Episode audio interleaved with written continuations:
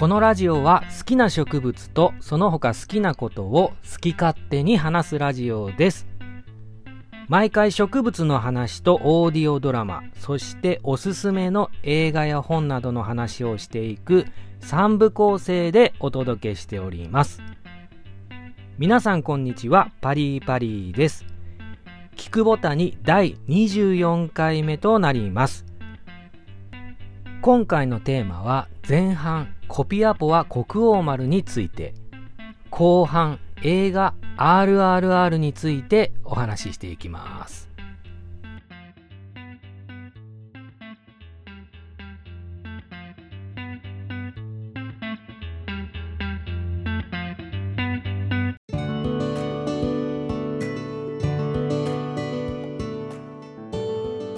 では前半サボテンコピアポは国王丸についてお話ししていきます。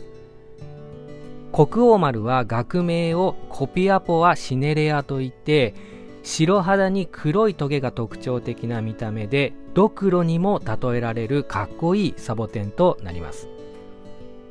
ワイルドな見た目で人気がありますが値段が高いそんなイメージを持っている方もいるかもしれません。ただ値段が高いのには理由がありましてもちろん人気があるというのもその理由ですが成長が非常に遅くて市場に出回る数が少ないのと自生地でも数が減ってきているのでそれなりの大きさのものには高額な値段で販売されております。生態もよくわからないことの多いミステリアスなサボテンとなっております。サボテンの中でもかなり過酷で特殊な環境で自生していまして南米チリのアタカマ砂漠が原産。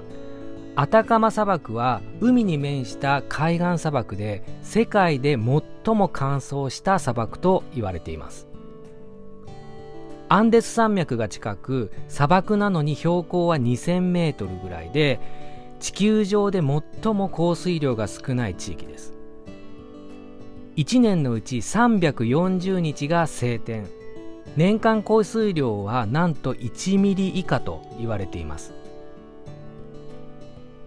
記録によるとアタカマ砂漠では40年間一度も雨が降らなかった地域もあるというちょっと想像を絶する環境でその過酷さからかかつてはアタカマ砂漠への道は死の道と恐れられていたそうです。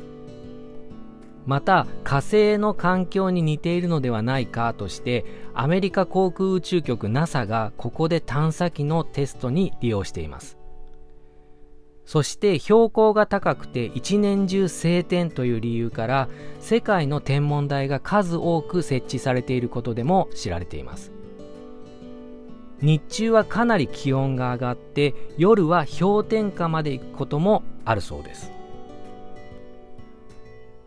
こんな環境で国王丸は自生しているのですが現地でどのように生きているのかは詳しく分かっていません。一説によるとアタカマ砂漠では降水量はほとんどないのですが昼夜の気温差で広い範囲で霧が発生するためその霧から水分を得ているのではないかと言われていますが推測の域を出ません。この国王丸の自生地では気候変動や人間による環境汚染によって生態系の破壊が深刻化しています。ほとんど雨の降らないこの地域で2015年豪雨による洪水がありましてコピアポ川が氾濫して多くの被害が出ました。この時乾燥に適応しているアタカマ砂漠の微生物は85%が死滅したと言われています。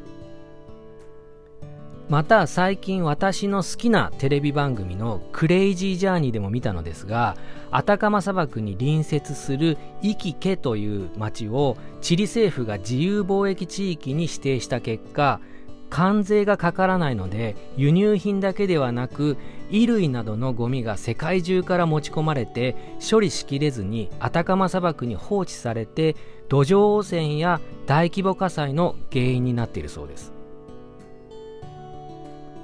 これらのことに加えて国王丸などのサボテンは違法な乱獲も大問題になってまして2021年には希少なサボテンばかりを狙う窃盗団がイタリアで逮捕されてニュースになっていました。アタカマ砂漠から乱獲された1000株以上が押収されて中には樹齢1000年を超えるコピアポアもあったそうです。この乱獲されたサボテンの輸出先リストには日本も入っていました。このままいけばおそらく近い将来国王丸の自生地はなくなると思います。私の育てている国王丸は現地株ではなくて日本で育てられたものですが普段私たちが趣味として楽しんでいる園芸はこのような種の保存の問題と隣り合わせということを覚えておく必要があります。現地株を高いお金を出して買う買わないは私が何か言える立場にはありませんがこのような情報を知っておくのはとても大事です。知った上でどうするかは法整備が進まない限りは個人の裁量に委ねられるしかないと私は思っています。ということで話はちょっと違う方向に行きましたが国王丸を語る上で欠かせない話です。かっこよくそしてミステリアスで魅力的な国王丸ですが購入する前にちょっと考えてみる必要があるかとは思います。以上前半国王丸についてでした。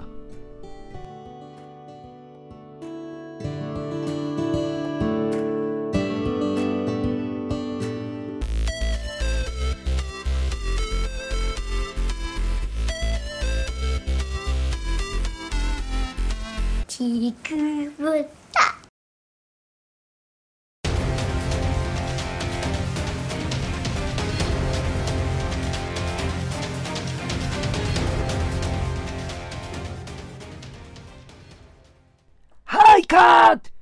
じゃあ次のシーン行くで。このシーンはな今までちゃーっと対決しとった2人がパン。でもってシューってなってからはいこっからダンスシーン。ダンスシーンわかる？うん。2人のシンクロダンスでパーッと盛り上がる境にな。なうん。じゃあ行ってみようか。はいよーい。監督ちょちょっと待ってください。うん。何？はいストップ。ラージャパリ監督このダンスシーン唐突すぎませんか？何の脈絡もないんですが大丈夫でしょうか？なんやそんなこと心配しとったんかいな。大丈夫やって。なーとなーとしといたらええから。ダメやったらジーザスすればええ。ちょ監督ナートゥナートゥってな何ですか？ナートゥなんやなーとなーと知らんのかいな。ええか？ここでちゃんと来たとするやろ。でパンして引きからグッてしてからのなーとなーとなーとなーと減ってくってまってなーとなーとでしょ？うわダサでしょ？って言われましてもそもそもですねこのダンスシーンっていうまのは、まあまあええわ。おい助監督おるかい。おおおったおった。ちょっと来て。ちょっとなこの子次のシーンがトントンわからんのやって。あっちでパパッと説明してお願い。頼むで。はい、わかりました。じゃあ、ちょっとこっち来てください。すいません。俺ダンスってあそれとナートゥって意味わかんなああ、くていいの、いいの。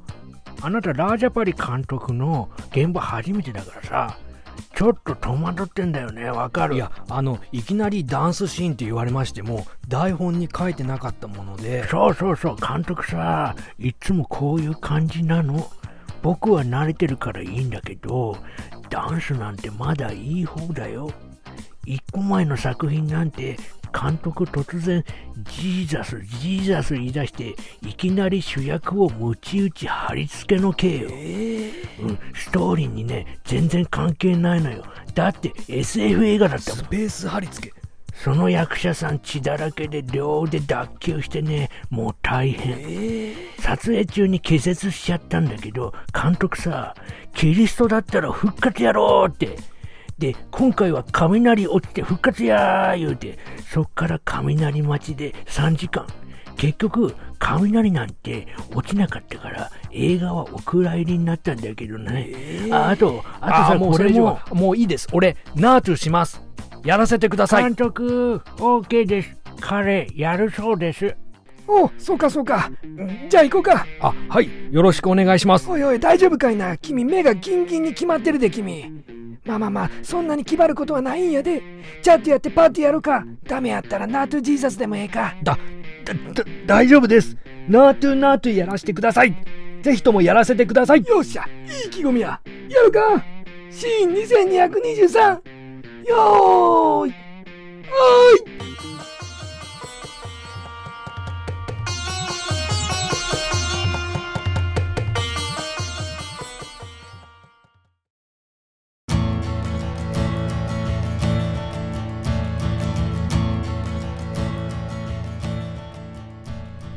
では後半映画 RRR についてお話ししていきます。RRR はバーフバリを取ったラージャ・マウリ監督によって2022年に公開されたアクション映画です。この作品は挿入歌の「ナートゥナートゥ」で第95回アカデミー賞で歌曲賞第80回ゴールデングローブ賞で主題歌賞を受賞しています。また日本でも興行収入が10億円を超えて第46回日本アカデミー賞で優秀外国作品賞を受賞しています。では今回もあらすじからご紹介していきます。1920年代イギリス植民地時代のインド。インド人は白人の権力者から差別的な扱いを受けていた。森の中で生活する少数民族ゴーンド族のビームはイギリス人に誘拐された少女マッリを救うため大英英国の本拠地デリーに潜入することとなる。一方インド人でありながら大義のためにイギリスに忠誠を誓う警察官のラーマはデリーのどこかに潜むビームのことを追っていた。立場も思想も違うビームとラーマの2人は運命に導かれて出会いお互いの素性を知らぬまま唯一無二の親友となっていく。しかしあることをきっかけにしてお互いの素性と目的を知ってしまい2人は大きな選択を迫られることとなる。ああだこうだしてビームは村の少女を救出できるのか。ラーマとビームの関係はどうなってしまうのか。そしてラーマの本当の目的とは。というのが大まかなあらすじとなっています。映画の撮影自体は2018年から始まっていますが新型コロナ感染症の影響で3年間撮影が中断されていたということです。また映画の中で印象的なダンスシーンは実はインドではなくて現在戦場となってしまっているウクライナのキーウのマリア宮殿で撮影されております。インド映画というとハリウッドにちなんでボリウッドと言われますが実はこの RRR はボリウッド映画ではありません。インドは日本人が思っている以上に映画文化が発達していて様々な言語の映画圏があって RRR はトリウッド映画の一つとされております。タイトルの RRR は放棄のライズ吠えるのロア反乱のリボルトの頭文字に由来するとされていますがこれは後付けで実は制作段階で監督のラージャ・マウリと主演2人のラーム・チャランとラーム・ラウ・ジュニアのイニシャル R からトリプル R と仮タイトルがついていたものをそのままタイトルにしたと言われています。RRR は私がここ数年で見た映画の中ではベスト3に入るほどおすすめの映画です。インド映画って独特で見る気がしないという方はかなり損をしていると思います。アクション、ストーリー、映像のどれをとってもハリウッド映画を超えていると思ってもらって構いません。ではどんな映画か。まず2人の主人公の登場シーンからして映画としての見せ方が抜群にうまいです。冒頭イギリスの植民地の圧政に耐えかねたインドの民衆数千人がイギリス大使館を取り囲んで暴動を起こしています。民衆によって今にもバリケードが破られそうになる中イギリス側に雇われているインド人警官がたった一人で数千人の民衆に戦いを挑みます。この警官が主人公の一人ラーマです。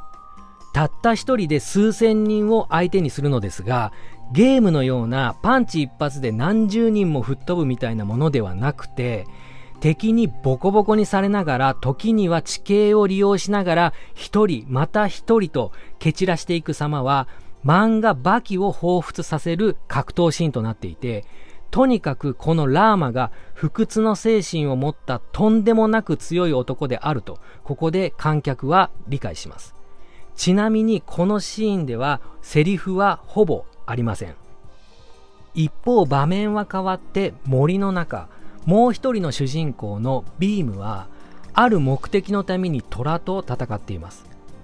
ここでも計算され尽くされた趣向を凝らした虎との対決映像に観客は度肝を抜かれますスローモーションを多用したアクションシーンは複雑な構図でも見る側が混乱することもなくスタイリッシュに音楽とリンクした俳優の動きは美しさすら感じます。たった一人で最強ベンガルドラを制圧するビームもまたとんでもなく強靭な男であるとわかるのがこの場面です。このシーンでもセリフはほとんどありません。話は少し進んで2人が初めて出会うシーンです。川の上の橋で蒸気機関車が事故を起こして巻き込まれた少年が炎に包まれ今まさに死にそうになっています。ラーマは橋の上でビームは橋の下でその事故をたまたま目撃していて少年の救出を試みます。橋の上と下で一瞬アイコンタクトをする2人。ジェスチャーで何かを伝え同時に走り出すラーマとビーム。ここでの救出方法でも度肝を抜かれます。少年の救出に成功した2人はがっちり手を結びます。ここで初めて映画タイトルの RRR の文字がバンと出ます。ちなみにこのシーンでもほぼセリフはありません。すごすぎるセンスが良すぎるかっこよすぎる初めて見た時はそれしか頭に浮かびませんでした。ちなみにこれはまだ冒頭の部分です。ここから2人の友情そして使命葛藤が描かれていきます。お互いの素性を知らないまま親密になって、そしてその関係が波状していくというストーリーは実はよくあるパターンですが、この映画はそのマンネリを感じさせないほど熱量が高く、運命に翻弄される二人の関係も、とにかくこれでもかというぐらい悲劇的に描かれます。そしてそれが悲劇的であればあるほどクライマックスのカタルシスは大きくて敵対していた二人が力を合わせたらそう最強。クライマックスの見たこともないようなアクションシーンでバッタバッタと敵を倒すシーンはもう二人アベンジャーズです。ガンジーも真っ青。鳥肌が立つほどかっこよく爽快です。物語は完全にフィクションですが主人公2人は実在のラーマラジュとコムラムビームというインド独立運動の英雄をモデルにしています。この2人は実際には地域も違って出会っていないらしいのですがラージャ・マウリ監督はもし2人が出会っていたらという設定で物語を作ったということです。映画の中で2人はとにかく対照的でラーマは炎属性で馬に乗り常に何かを秘めている頭脳派。一方でビームは水属性でバイクに乗り野生児でパワー系という描かれ方をしております。また劇中に言及はありませんがラーマはビシュヌ神の化身ラーマ王子。ビームはハヌマーンと2人はインド神話のメタファーとして描かれています。このように歴史神話のメタファーが入ることによって見た後の深掘り考察も非常に楽しい映画です。今回考察まで話し出すと1時間では終わりませんのでご紹介のみとしておきます。インド映画は突然ダンスシーンが始まってそれが結構長い。そして映画自体が長いというイメージがあるかとは思います。もちろんこの RRR にもダンスシーンはありますがストーリーの中で必然性があってダンスシーンもそんなに長くありません。このナートゥナートゥダンスは非常に高速そして驚異のシンクロで強烈な印象を残します。ダンスはエンドクレジットでもあるのですが、インド映画のこのような演出は実は日本のドラマにも影響を与えていて、逃げ恥の恋ダンスもその一つだと思っています。RRR ではエンディングでなぜか監督のラージャマウリも歌って踊っています。上映時間は3時間ありますが、とにかく話のテンポが良くて、10分に1回は見せ場があるので、見ていて全然長く感じません。見た後に元気が出る。むしろ疲労回復。そんな映画はなかなかありません。見てないよという方は必ず見てください。以上後半。映画 RRR についてでした。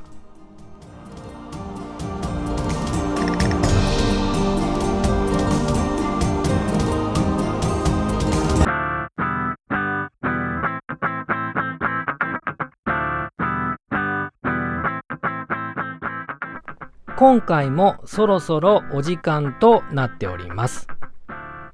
私は普段朝5時から雨の日以外は毎日ランニングをしています。仕事があるので走るペースはかなりゆっくりで息も上がらない程度でだいたい5キロぐらい。6年以上続けていて年間だいたい1000キロは走っています。